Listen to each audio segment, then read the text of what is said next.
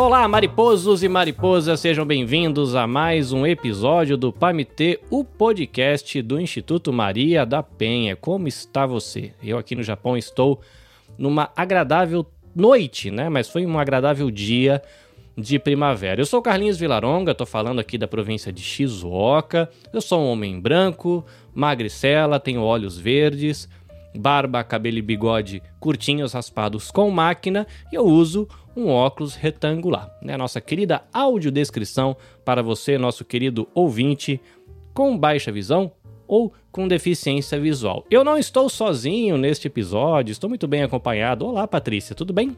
Tudo bem, Carlinhos? Bom, gente, eu sou a Patrícia Ramos, eu sou uma mulher preta, com cabelos cacheados na altura do ombro. Eu estou vestindo hoje uma camiseta cinza com fundo branco. Ouvinte, lembrando você de que o nosso objetivo aqui é promover diálogos em um espaço seguro, acolhedor, para a gente conversar sobre questões de gênero e direitos humanos e também para a gente, juntos, todos nós, pensarmos no Brasil que nós queremos para as nossas mulheres e para as nossas meninas. Patrícia, quem é a convidada de hoje neste episódio? Bom, gente, hoje a convidada deste episódio é a mestre doutora em ginecologia, em ginecologia e obstetrícia, a doutora Albertina Duarte Takiuchi. Ela é coordenadora do Programa de Saúde Adolescente do Estado de São Paulo e professora da Faculdade de Medicina da USP. Seja muito bem-vinda ao PAMITê. Bem, eu sou branca, portuguesa, nasci em Portugal, perdi o sotaque, sou casada com um japonês há mais de 40 anos, sou de uma geração primeira que casou com um japonês, tenho muita ligação então com o Japão, meus filhos e netos são japoneses, meu cabelo é liso e eu tenho mais de 60 anos, não vou falar como quantos anos, estou com óculos é, arredondado.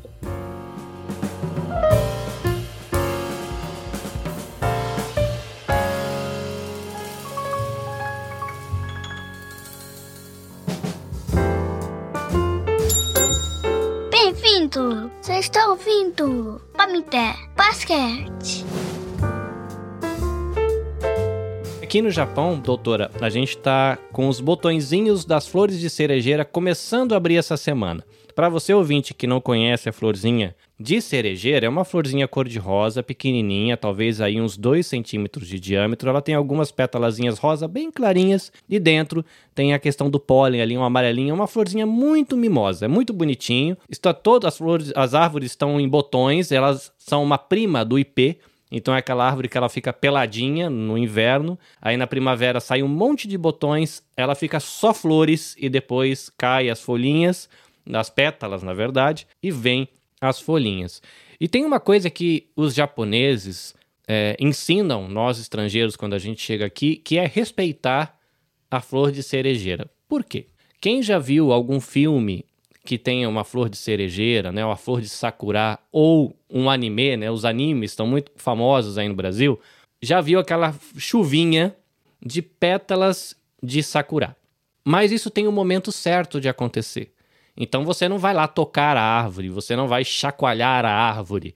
Ela tem um momento onde aquilo deve acontecer, um momento onde ela vai viver esse momento mágico de deixar as pétalazinhas cair, todo mundo fica ali embaixo da plantinha, vai tirar fotos, os namorados tiram fotos, maravilha. E a gente aprende com o povo japonês que a gente tem que respeitar esse momento. É um momento mágico, mas tem que ser respeitado. A gente não pode chegar lá, agarrar a árvore dar um chacoalhão que alguns estrangeiros acabam fazendo porque querem ver as pétalas caindo, né? Forçam, né, de maneira artificial aquele momento mágico. E tem um outro momento ainda mais complicado que é quando alguém vai e quebra um galho dessa árvore para levar as flores para casa. Então, num primeiro momento é um toque que não deveria ser feito, e num outro momento é uma agressão que praticamente arranca um pedaço. E me parece que isso tem conexão né, essa imagem me vem, vindo à cabeça tem conexão com o nosso bate-papo de hoje, porque a gente vai falar sobre os impactos do abuso na questão emocional e também na questão física, né? A sexualidade, o toque é um momento mágico, assim como a, as pétalazinhas de sakura caindo, mas tem um momento certo e às vezes a pessoa vai para esse toque sendo um toque indesejado, ou vai até além esse abuso arrancando um pedaço da história, que um galinho de sakura arrancado, ele deixa uma ferida que vai demorar muito tempo para sarar, e aquele galinho se foi, ele não volta mais, né? Uma, uma coisa muito triste, infelizmente muitas meninas e mulheres experimentam essa coisa do toque indesejado e às vezes de algo que é arrancado delas. Patrícia, você trouxe para gente aqui nos bastidores dados de uma pesquisa recente é, chega a ser até assustador, né? Falando do número de mulheres que sofrem né, com a questão do abuso. E eu queria pedir para você compartilhar com a gente né, esses dados. Eu acho que é importante para o ouvinte também estar tá sabendo né, de como estão esses dados, qual é o panorama brasileiro nessa questão. É, infelizmente, né, a gente tem se deparado com um aumento exacerbado da, da violência contra mulheres e meninas. Né? Tem duas pesquisas muito recentes, é uma saiu há pouco tempo atrás, menos de 15 dias, que é a pesquisa Visível e Invisível, a vitimização é, de mulheres no Brasil. Os dados que vieram, que chegaram, né, através dessa pesquisa, é, é uma coisa absurda, né? É, através da, da, do Fórum de Brasileiro de Segurança Pública, o levantamento estimou que cerca de 18,6 milhões de mulheres brasileiras foram vitimizadas em 2022, né? E eles colocaram isso como um comparativo de que equivale a um estádio de futebol com capacidade para 50 mil pessoas lotadas, né? Então, quando a gente pensa num estádio lotado de meninas e mulheres que sofreram violência o ano passado, o ano passado, 2022, é, a gente é, pensa, fica pensando como que o sistema, como que os organismos, como que, que a gente está dando conta de cuidar dessas pessoas e como que o sistema judiciário está dando conta de, de tomar providências a respeito dessas pessoas, mas, sobretudo, como essas vítimas estão sendo cuidadas e tratadas e acolhidas, como que está sendo feito tudo isso. Outro dado também que eu achei muito importante, que é da Organização Mundial da Saúde, é que três em cada quatro meninas vão sofrer algum tipo de violência até 20 anos de idade. Até 20 anos de idade. E essa violência está acontecendo cada vez mais cedo. Né? E a gente está falando de vários tipos de violência, né? Violência física, psicológica, patrimonial, a gente está falando de todos os tipos de violência. Né? Então, recentemente, no nosso último episódio do PMT, a gente falou sobre o caso do Daniel Alves, né? A gente falou a respeito de uma jovem é, de 23 anos que passou por, por esse processo de violência e ela foi acolhida e ela foi, né, de alguma maneira, foi, foi feito um atendimento rápido para essa, essa vítima, mas a gente sabe muito bem que por questões sociais, por questões raciais, não é assim que acontece no Brasil, por exemplo. Então, a gente trouxe, convidou a doutora Albertina, que é uma sumidade, que é uma pessoa que entende muito dessa área de adolescência, de, de, de, gravidez na adolescência, dessa área de cuidar de pessoas, sobretudo de pessoas com alta vulnerabilidade social. E a gente trouxe para entender o que está sendo todo esse processo com a vítima, o que, que é feito com essas meninas, com essas mulheres que estão passando por esse processo, como que, que tem sido o acolhimento delas aqui é, no Brasil. Eu acho que você colocou muito forte, para mim é muito forte. Acho que se eu não fosse uma mulher ligada ao movimento de mulheres, comprometida com a esperança, eu tenho certeza que eu sou sempre uma aprendiz da esperança, eu teria desistido. Veja, a primeira mulher que eu atendi com vítima foi, na verdade, uma adolescente, uma criança de um ano e três meses que foi violentada no, e eu atendi no pronto-socorro do Hospital das Clínicas. Como foi isso? Eu fiquei 12 horas costurando essa criança. 12 horas. E cada vez eu falei, podia ser minha filha, não tinha filhos, podia ser minha filha. E aí a família falava que ela tinha caído em cima de um cabo de vassoura. Eu falei, não é possível, aconteceu alguma coisa. E cada vez que eu costurava, eu chorava. Eu lembro que a última vez que eu dei o último ponto, eu chorei. E aí eu disse: não, eu não vou deixar de atender. Eu vou deixar. Foi ali meu compromisso. Eu falei, eu vou fazer partos, vou atender as mulheres, mas esse trauma, e aí eu escrevi.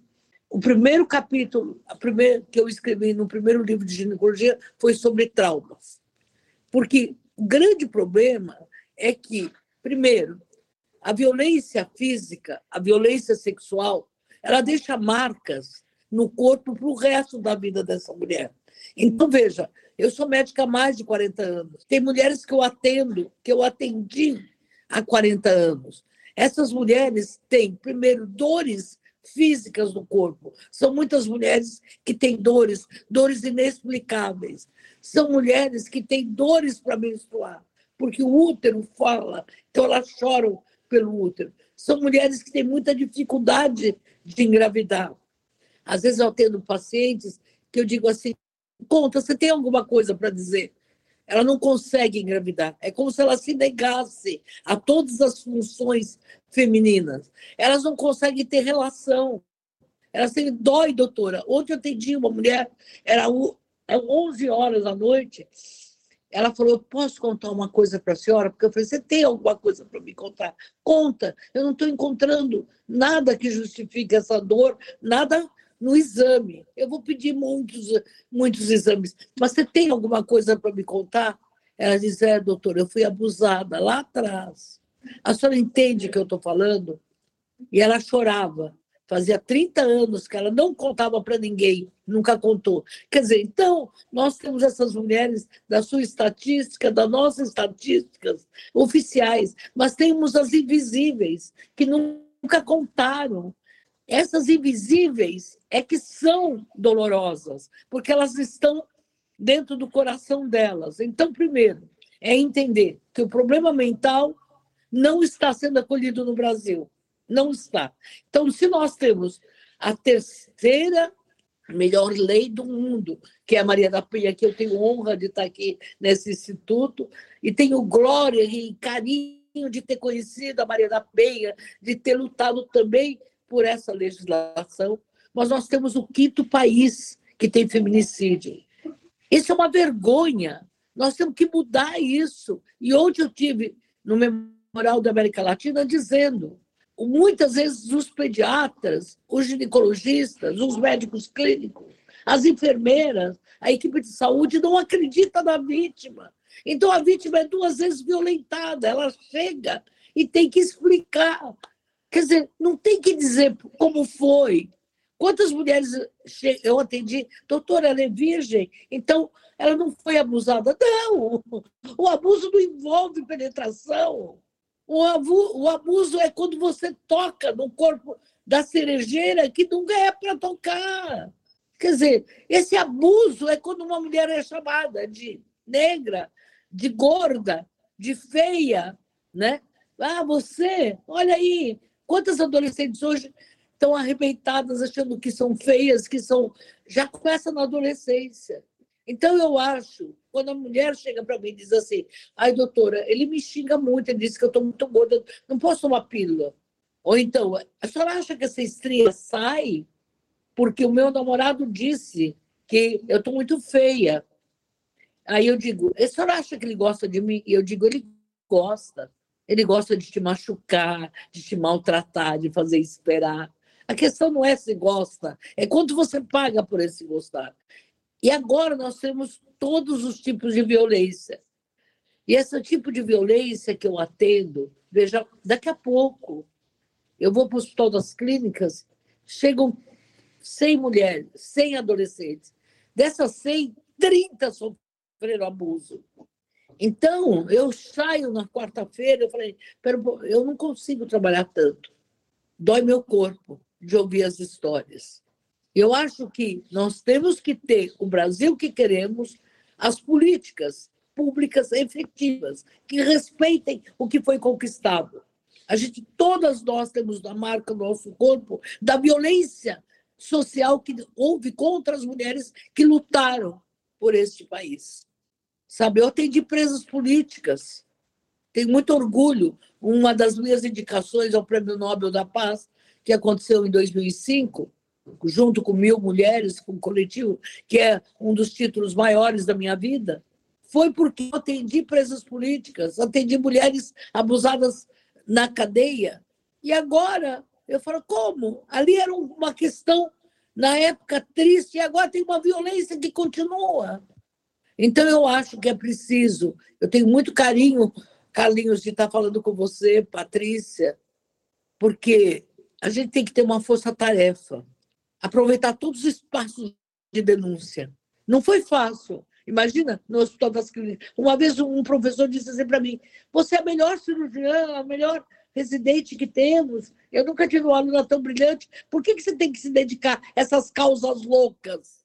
Porque eu tenho filho, porque eu tenho filha, porque eu tenho neta, porque eu tenho netos, porque eu vim para este país, eu sou portuguesa com muita honra, devo estar aqui no Brasil sendo médica, eu não seria médica. Em Portugal, eu seria camponesa, orgulhosa, mas seria camponesa. Então, eu tenho uma função social, conseguir que a minha voz possa falar através de outras vozes, junto com outras vozes. Não violência nunca mais. E as pessoas têm vergonha. Tem uma pesquisa da Bom que mostra 40% de brasileiros já conheceu uma pessoa que foi vítima. E por que não denunciam? Porque tem vergonha. Eu acho que só quando você costura uma mulher, eu costurei, eu digo, eu tinha vinte e poucos anos costurando uma criança, quando você atende uma menininha olhando para você, com oito anos, sete anos, eu falei, meu pai, meu padrasto, meu tio, meu avô, o tio do lado, ele faz ginástica comigo. Como que é ginástica? E ela simula uma relação sexual. Imagina! Eu tenho que me segurar. Eu me seguro toda quarta-feira. Me seguro todos os dias. Mas tem noite que eu choro, sim. Quando alguém fala para mim, ah, como é que você dá conta? Você perguntou para mim como é que eu dou conta de fazer tanta coisa. Olha, como é que eu dou conta dessas coisas? Eu tenho uma equipe multiprofissional. E eu não posso chorar perante a minha equipe. Então, meu choro é: não quero que as mulheres chorem. Bom, eu vou me emocionar, então vou ficar um pouquinho quieto.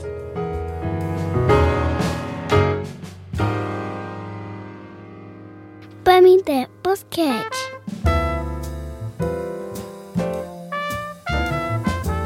Doutora, é, é, bastante impactante. Eu trabalho com mulheres vítimas de violência também e nem a gente que tenha é, que a gente porque isso nunca é uma rotina, né? A gente nunca se acostuma. É, você fala, não, nada disso vai me surpreender mais, nada disso vai me surpreender, e, e assim, sempre acaba chegando um caso em que você fica surpresa, em que você fala, não, não é possível que o outro ser humano faça isso com uma pessoa tão próxima, com, com filho, com, com a própria esposa, com irmã, com a gente sempre se depara com essas situações, né? E uma coisa que eu sempre me preocupo primeiro é, é como eu vou me cuidar, né? Como é que como é que é cuidado essa pessoa que cuida de outras pessoas? Porque a gente precisa acolher essa pessoa, a gente precisa parar para ouvir. Uma coisa que a gente sempre fala muito no Centro Teresa, né? E também através dos trabalhos do, do Instituto Maria da Penha, é que a gente precisa parar para ouvir, para acolher aquela dor, para acolher aquela voz. Nem sempre a gente tem uma solução né? Nem sempre a gente tem um, algo que a gente fale que vá confortar aquela pessoa, aquele coração, aquele corpo dolorido. Isso vai prejudicar a vida daquela pessoa em tudo, né? Nos seus relacionamentos pessoais, no seio da sua família, no seu trabalho, nos seus estudos, né? E é, o que, que a senhora costuma é, dizer, acolher, ou, ou de que maneira a senhora costuma confortar aquela pessoa, aquela vítima, e isso serve para a gente também, porque a gente se depara muito com essas questões.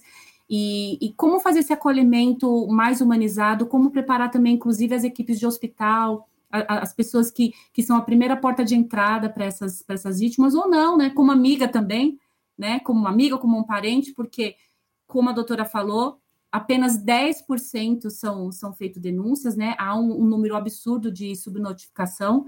Então, como humanizar essas pessoas para acolher devidamente essa vítima e, e como tratá-las, né? Como, como encaminhá-las, né? E, e acolhê-las para que elas tenham o melhor para que elas sejam atendidas da melhor maneira possível? Institucionalmente, né, porque, na verdade, eu coordeno um programa na Secretaria de Saúde do Estado, que tive muito, muita felicidade de estarem passando tantos governos, já passaram vários secretários, vários governadores, e não tiveram, assim, proposta de que eu saísse, né? Eu sempre acho, agora mudou o governo, eu vou deixar de ser coordenadora. Ainda não aconteceu. Então, eu acho que essa força não é força política, é uma força tarefa das mulheres que me apoiam, das pessoas que me apoiam. Então, veja, em todas as casas do adolescente, que eu tenho, por exemplo, numa região de Heliópolis, região de Carapicuíba, a gente escolheu ter essas casas nos lugares mais vulneráveis, em Itapeba. Então, a gente primeiro fez um treinamento de mais de 15 mil pessoas. Primeiro, a mulher não é culpada. Quer dizer, olha o seu olhar. O profissional que acolhe tem que ter um poder de escuta. Jamais no corpo, porque o corpo fala. Quantas vezes, no caso do Daniel Alves, eu vi, será que foi mesmo? Ela estava na boate, ela estava com uma roupa, ela pode estar tá. E aí eu costumo dizer: nenhuma mulher passa a mão num homem que está de bermuda. Então, né, eu acho essa questão da escuta. Aquilo que você falou, escutar. Escutar não é, é escutar simplesmente, é escutar acolhendo, elaborando. Então, uma das situações importantes foi fazer uma roda de conversa. Essa roda de conversa, que a gente vai tentando ver nessa roda como é que a pessoa se, se conhece. Quer dizer, ela chega, aqui foi violentada, não fala. Essa menina que está violentada, a gente ela fica quieta.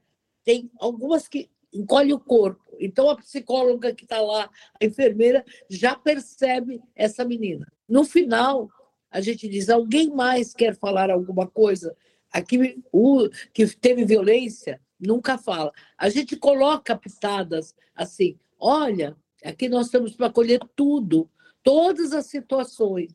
Quem tiver alguma coisa que não quer falar, vamos falar de uma outra forma. Então a gente já pega. Aquela menina que ficou quieta é a primeira.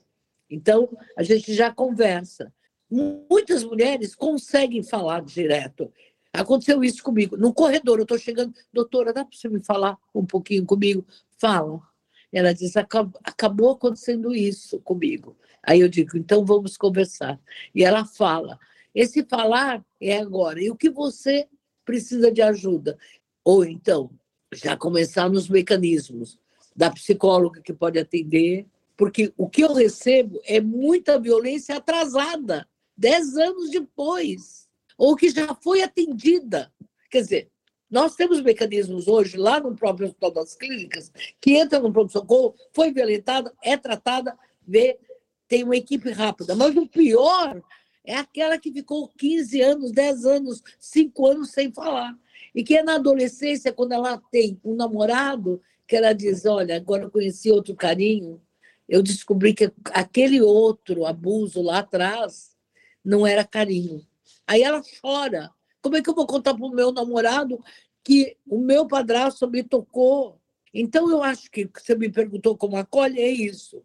Nós somos equipes especializada, não é qualquer equipe. Não é porque eu sou médica que eu estou preparada, eu me preparei e ainda estou preparando. Quando eu ouço uma pesquisa, quando eu falo com as mulheres, eu não estou pronta ainda, com todos esses 40 anos.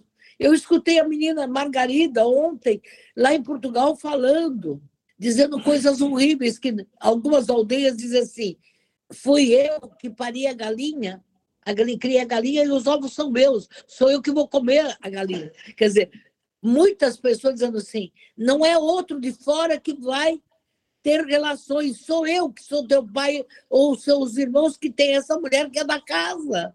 Quer dizer, ela disse: nem todos são flores, isso da minha terra.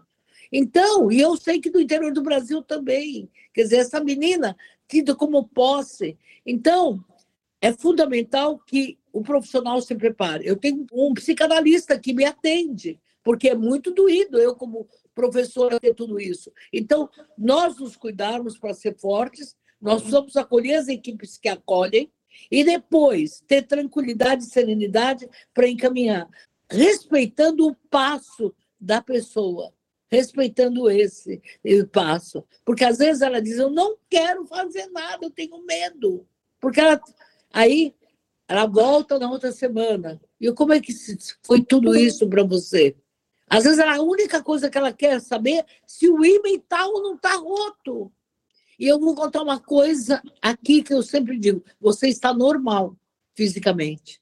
Eu, eu nunca disse, você foi rompida, você teve. Você está normal, seu ímã está normal. Você está roto ou não, para mim é tudo normal. Então, você está normal. Como a mãe não se preocupa com o que é normal, normal para a mãe, às vezes é que não esteja rompido. Então ela pergunta: a minha filha está normal, doutor? Ela está normal. Da, do ponto de vista ginecológico. Eu nunca disse tem rotura imenal ou rompeu. Eu não sou juíza. Quem dá é o legista. Eu não vou falar rompeu, não rompeu. Não, está normal. Isso conforta. Agora, o coração, vamos acolher. Esse não está normal. E elas entendem. A alma, a cabeça não está normal. Então, vamos chamar mais gente, que não é o ginecologista, não é o médico, para ajudar acontecer e você ficar bem. E ela fala: o que, que você quer saber? Doutor, eu quero saber se lá embaixo eu ainda sou virgem. Ela não é. Mas eu não vou falar para ela, você não é virgem. Eu digo, você está perfeitamente normal, você é muito forte, você reagiu a tudo isso. E aí ela sai feliz, porque eu vou dizer o quê? Você tem rotura emenal? Você está aberta? Eu não. Eu falo, você está no... olha, você está muito forte, olha como o seu corpo é ótimo. Agora, as cólicas, tudo isso a gente vai tratar. Para você ficar ótimo. Fisicamente a gente vai conseguir, tem um monte de remédios.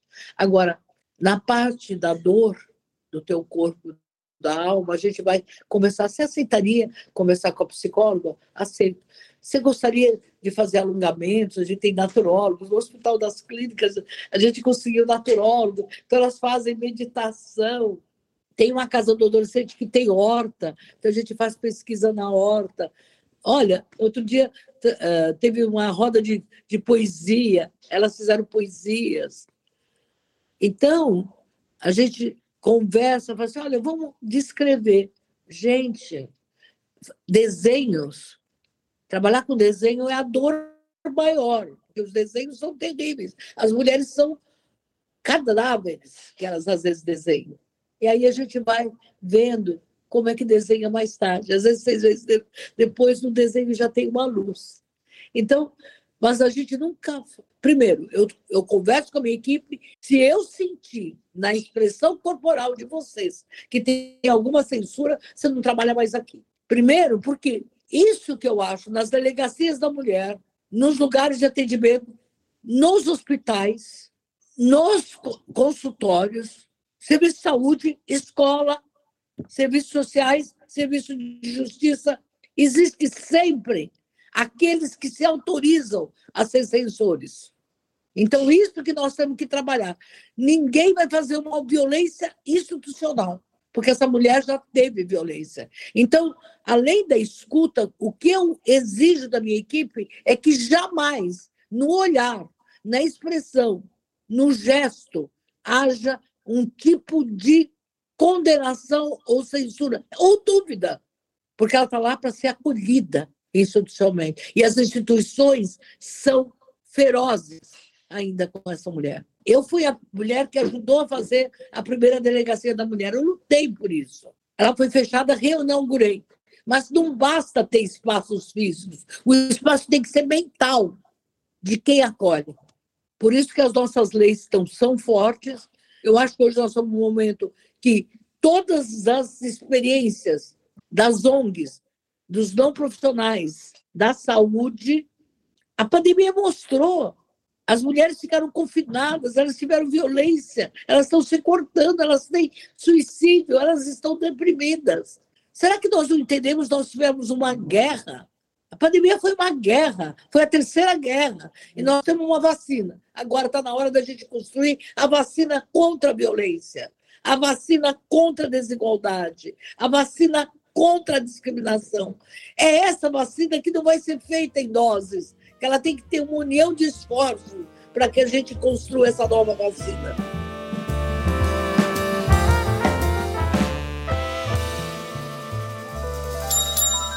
Bem-vindo! Você está ouvindo Pamité Basquete.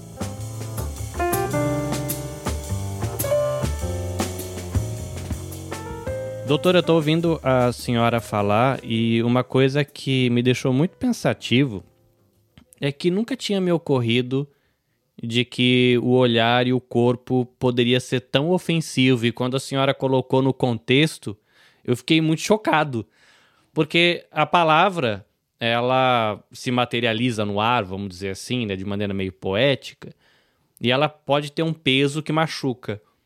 Mas nesse contexto eu não teria me ocorrido de que um olhar e um, um gesto de ombro, um, um, não sei, né, uma expressão física pudesse ter tanto peso e ser tão ofensivo quanto uma palavra atravessada ou quanto até o próprio abuso, né? A pessoa acabou de sofrer um abuso e de repente o seu olhar, o seu ombro, o movimento de uma mão pode ser um, uma outra ofensa quase tão grave quanto, ou pelo menos naquela ferida aberta, vai doer um montão.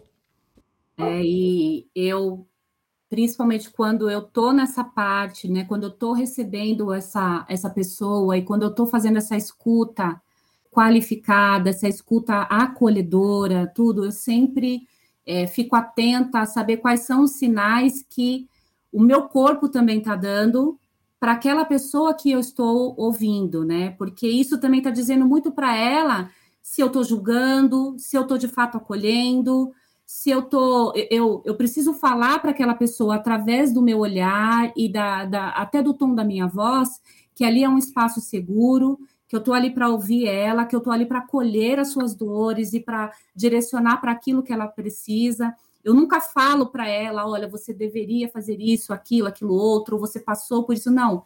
A minha opinião ali naquele momento não é o que importa, né? O que importa é eu perguntar para ela o que, que você está precisando, ou, ou, como posso te ajudar a amenizar essa sua dor, ou como posso ajudar é, nesse momento é, muitas, muitas, doutora e, e Carlinhos, é, muitas pessoas só querem falar. Muitas pessoas não querem denunciar. Muitas pessoas não querem é, desfazer a sua família. Muitas pessoas não querem, naquele momento, é, tomar nenhum tipo de decisão. E a gente precisa se colocar à disposição de ouvir quantas vezes for preciso, de ouvir quantas vezes for necessário e de esperar esse tempo, onde ela vai estar madura, onde ela vai ter processado é, é, toda toda, todas as dores dela, ou às vezes não, ela não vai processar tudo, mas ela vai estar forte o suficiente, ela vai estar fortalecida o suficiente e vai estar se sentindo segura naquele ambiente para falar, ok, eu estou preparada para ir adiante, eu estou preparada para ser para tomar, para dar mais um passo, né? E isso pode levar uma vida, né, doutora? É, o tempo seu como profissional não é o tempo da paciente, nem o tempo da pessoa. Porque às vezes a gente pensa que a gente fala, quer dizer, a gente, baseado na nossa experiência, a gente fala começo, meio e fim. A gente conhece o ciclo do agressor, aquele agressor que diz: ah, eu estou em lua de mel, né? E agora você é tudo para mim. E depois, logo em seguida, volta a ter o abuso, e a pessoa não tem este conhecimento do ciclo, porque para processar isso, ela está em luto. Então, naquele momento, o que, que você faz quando uma pessoa está em luto? No cemitério, o que, que você faz? Você abraça a pessoa. Às vezes a pessoa esquece que aquela pessoa que ela fala, ah, ele era tão bom do meu tempo. Ele nem era bom, mas ela naquele momento ela não entende, ela chora. Então aquilo que você falou, deixa, deixa falar. Veja, Carlinhos, às vezes você faz assim, ai, quase que assim, de novo, né? Porque ah, ou então, e agora? O que, que você vai fazer, né? Você pode fazer com o corpo. E agora? Tá bom, você já falou, e agora? Não! Agora não. Agora é o seu tempo. Fala, fala, fala, fala. E você tem que ter a escuta, escuta, escuta. Acho que isso que você disse. Por isso que as ONGs especializadas têm que dar esse treinamento. Sempre quando eu faço um treinamento, eu chamo uma ONG, e acho que a gente tem que fazer essa parceria cada vez mais agora com o Instituto Maria da Penha. Eu estava lá ontem, no Memorial, eu disse: olha, vamos fazer um grande encontro em agosto, comemorando a Lei Maria da Penha, no Hospital das Clínicas, que abriu um espaço agora de acolhimento às vítimas já tem outros, mas é só da questão psicológica. No Instituto uh, de Pesquisa eh, de, de Psiquiatria. Mas não importa o espaço, o nome, importa que a gente possa usar aquele Hospital das Clínicas, veja, como referência, porque ele é uma referência científica internacional, como um espaço de discussão e de aprendizagem, que a gente possa fazer um novo encontro. E essa proposta que eu faço, talvez um grande encontro é, com todas as ONGs, vocês falando essa experiência. As pessoas não conhecem. O Instituto Avon, quando fez aquela pesquisa, poucas pessoas leram, porque também para o médico, ele vai dizer técnicas de reconstrução, a medicina é muito elitista. Ela lida com doença e resolução. E é um abuso sexual, um abuso da violência. A violência é, é uma doença, é uma marca crônica.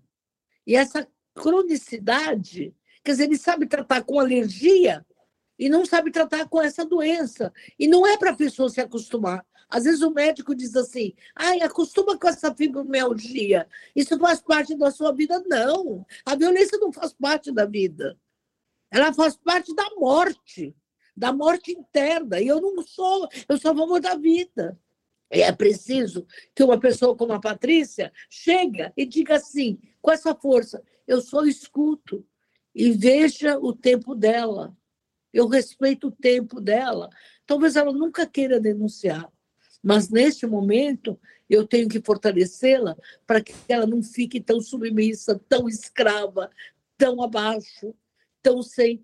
Ela precisa ter alguma habilidade. Eu vou ensiná-la, dar força para que ela possa ter alguma habilidade de reagir. Um é infinitamente maior que zero. Ela saia desse lugar do sofrômetro, do sofrimento interno. E acho que nesse momento, é preciso que a gente junte todas as experiências. Ninguém tem experiência total. Então, é preciso que a gente troque. Eu estou dando a minha experiência do dia a dia, de atender essas mulheres, mas elas me chegam de diferentes formas. Quem está nos institutos que chega direto, quer dizer, vamos trocar essas informações e, trazer, e traçar uma linha de ação já. Já estamos tarde. Sabe, vocês do Instituto Penha, Marina Penha, vocês com tantos outros espaços, têm muita experiência. É preciso que vocês, que a gente troque, é, até para que a gente se fortaleça. Enquanto a gente se separar, sabe, é aquilo que eu falei, a vacina contra a Covid só veio por uma junção de esforço e de financiamento. Esquecemos isso, de financiamento. Nós estamos agora com uma nova doença que não é nova, que tá é uma outra pandemia, a pandemia da violência. E é preciso que a gente construa vacinas, ações com financiamentos, com metodologia de investigar o que acontece, com política de resultados. Olha, essa metodologia deu certo, a roda de conversa deu certo, o acolhimento multiprofissional, a meditação deu certo oferecer para essa vítima uma possibilidade dela ter acesso à tecnologia, para ela se capacitar e ter um salto da vida, para ela poder ter uma renda extra ou mudar, já é. Então, quais são as forças sociais e políticas que a gente pode oferecer para essa vítima, para ela deixar de ser vítima, tão vítima, tão vítima, ela sempre será vítima, mas tão vítima, o que, que nós vamos dar? Que salva-vidas, que bote que, que, que a gente vai dar? Vamos pegar a experiência de Portugal, que eu vi, achei interessante, embora ela diga que na minha aldeia eu sei o que é a minha aldeia. Eu vim de lá. Mas vamos pegar a experiência da Espanha. Olha, Daniel Alves, não precisa discutir. Essa juíza prendeu um jogador. A história de outros jogadores ficou um pouco no ar. Quer dizer, um jogador que devia ter dito contra a violência pratica. Quer dizer, os atletas, imagina para uma criança saber. Eu tenho netos. O que aconteceu com o Daniel Alves? Que não sei o quê. É difícil no imaginário aquele jogador que marcou gols. E eu não vi nenhum jogador se pronunciar. Todos foram de apoio, né? Todos falaram. Não teve um que disse não, nem jogadora. Nem jogadora. Quer dizer, então, eu acho que quando um atleta faz isso, e a gente sabe que outras, o Robinho, vem para o Brasil e está impune. Então, eu acho que se a gente conseguir ter uma força-tarefa e através das redes sociais, TikToks, as escolas, a gente precisa ter uma política na educação. Não você falar para outra menina, você está vazando, você está menstruada, você está de TPM, você é feia, é violência. A gente tem que ter um observatório, talvez, já tem tantos observatórios, mas, assim, começo, meio e fim. Esse fórum que eu estou propondo, que a gente pode fazer a nível nacional ou a nível de São Paulo, vários outros, não importa os lugares, eu não estou lutando por patrocínio, estou lutando por propostas. E aí a gente fazendo, e sair com uma carta-tarefa de recomendação para que os governadores se sensibilizem, para que os novos prefeitos que serão eleitos assumam ações concretas. Essa mulher tem que ser acolhida. Ela não muitos, eu sei disso, muitas mulheres são atendidas até em, em, institutos incríveis de saúde, como por exemplo, eu vou dizer, o Pérola Baiton, que teve um serviço muito grande, mas depois elas vêm para mim, porque não dá continuidade. A saúde não tem continuidade. A saúde mental, porque a, a saúde mental ela é permanente, ela não vai ter alta. Então, no Hospital das Clínicas, o que está acontecendo? A idade é até 20 anos. Agora está 24. Outro dia, uma menina de 32 foi lá e chegou para mim. Ai, doutora, dá para continuar? 32, 30, todo dia aparece. Aí ela diz assim para mim: sabe, doutora, porque no outro lugar não é igual aqui. Eu posso continuar vindo aqui? Eu digo: quanto que você quer vir aqui? Ah, pelo menos uma vez por mês. Então, faz assim: se você quiser vir cada 15 dias. Aí a administração do hospital, doutora, o seu departamento é até 24 anos. Agora já não falo mais, já cansaram. Eu estou com uma paciente de 40. O ambulatório foi fundado em 93. Então, ele tem 30 anos, mas antes já tinha outros que não era formal. Então, tem paciente de 34, 35, que vai lá. Doutora, acho que eu vou poder ser atendida. Agora já sabe, uma fala para a outra. A doutora deixa. 30, mas eu já tenho 33, a doutora deixa. Porque ela vai lá e aí ela faz depoimentos. Eu estou aqui há 30 anos ou há 20 anos. E é tão bom, eu venho aqui, as pessoas me escutam. Eu quero, na minha cidade, no meu bairro, ter um lugar de escuta. Eu acho que a gente tem que dar essa fala das mulheres. Talvez uma publicação, uma carta, não sei. Em 75 a gente fez uma carta diagnóstica, 75, da mulher paulista. E acho que agora a gente tem que fazer uma carta proposta, carta, um nome, que os governos sejam obrigados a cumprir. O Instituto Maria da Penha tem um papel importante. Acho que a gente podia festejar em agosto, com um grande evento, um evento onde a gente tivesse propostas e pudesse pôr pessoas de vários países, nem que se fosse online. Hoje tem esse recurso, a gente está falando do Japão, vamos pôr a mulher da Espanha, a mulher do Japão, vamos fazer um grande evento, vamos pôr no telão o que deu certo no meu país, o que não deu certo. Vamos fazer esses. Quais são os estrangulamentos da lei na Espanha, em Portugal, no México? E a gente está trabalhando muito com os imigrantes agora. Na Casa do Adolescente de Pinheiros, gente, as mulheres imigrantes e as indígenas. É um novo braço da violência. Então, eu acho que a gente pode. A minha proposta é essa, nesse podcast, fazer. Se não der para fazer nada, vamos fazer um podcastão, sabe? Um podcastão.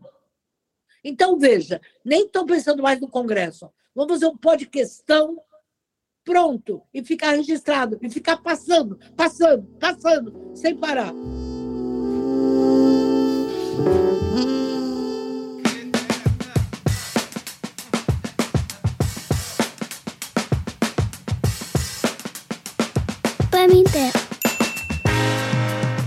Doutor, eu vejo como é realmente importante, né? A senhora citou as redes sociais e eu vejo o podcast como uma mídia que ela tem muito potencial, porque eu tô aqui no Japão, a Patrícia tá em São Paulo, a gente a Catarina tá aqui com a gente, é lá do Rio de Janeiro, e a gente conecta com alguém da Europa.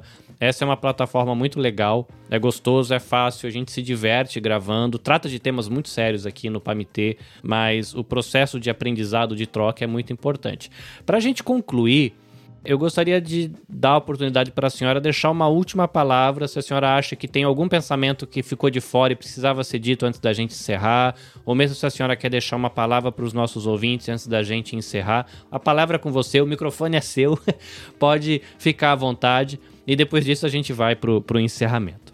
Bem, o que, que, que, que eu entendo? Eu entendo que a luta pela igualdade ela é fundamental. Eu acho que a equidade de gênero, a igualdade da mulher, a garantia dos seus direitos. E acho que a vulnerabilidade passa pela falta de autoestima da mulher, falta de autoimagem positiva, que vai fazer com que ela fique insegura, que ela não tenha consciência dos seus direitos e nem lute pela cidadania. Então, na bandeira do Brasil, eu queria autoestima, autoimagem, autocuidado, segurança, direitos, gênero e cidadania.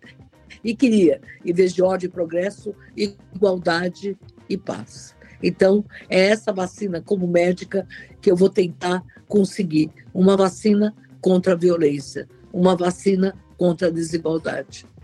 E aí, Patrícia, gostou? Gente, eu ficaria uma vida inteira ouvindo a doutora falar.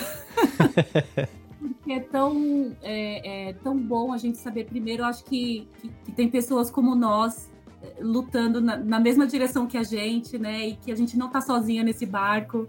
E isso é, é, muito gratificante, porque a gente está de um lado que, que é muito difícil, né? Cuidar de pessoas, cuidar de mulheres. É, não tem sido uma trajetória muito fácil assim para nós, né? E, e eu espero ainda colher ainda muitos frutos ainda nessa geração que a gente tá, viu, doutora? Então, eu só tenho a agradecer é, a sua companhia nessa manhã. Foi maravilhoso parar para te escutar, para te ouvir, para compartilhar, para planejar coisas para o nosso futuro. É, foi muito, muito, muito bom é, estar com a senhora nesse momento, viu? Porque, como diz a minha neta, primeiro a minha avó vai morrer, depois ela vai se aposentar. Então, eu não vou me aposentar tão cedo. A gente vai festejar, vai conseguir, e eu acho que, sabe, o sonho a gente só realiza se a gente sonhar coletivamente. E esse sonho está sendo realizado agora. Querido ouvinte, foi muito bom ter a sua companhia até aqui e a gente quer lembrá-lo de que você pode encontrar mais informações em www.institutomariadapenha.org.br. Você também pode seguir o Instituto Maria da Penha no Instagram ou no Facebook. O nosso podcast ele está disponível no Spotify, que é uma plataforma muito usada no Brasil para se ouvir podcasts, mas a gente também está disponível no Google Podcasts, a gente também está disponível no Amazon Music, está disponível no Apple Podcasts, nessas plataformas de podcast, a gente está por lá para fazer companhia para você na sua caminhada, na sua louça, na sua academia ou mesmo no trânsito. Patrícia, foi muito bom te reencontrar, né? Muito legal a gente estar tá junto aqui para produzir o podcast. Doutora Albertina, foi um prazer conhecê-la. Espero que seja uma amizade que floresça, assim como as nossas florzinhas do Sakura. E a você, ouvinte, a nossa expectativa de reencontrá-lo e de poder fazer companhia a você no próximo episódio. Até a próxima. Sayonara!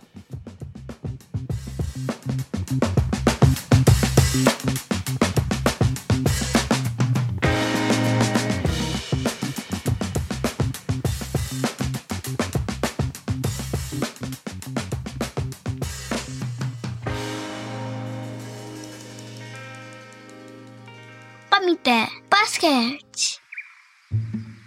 Este episódio foi editado pela Nabecast.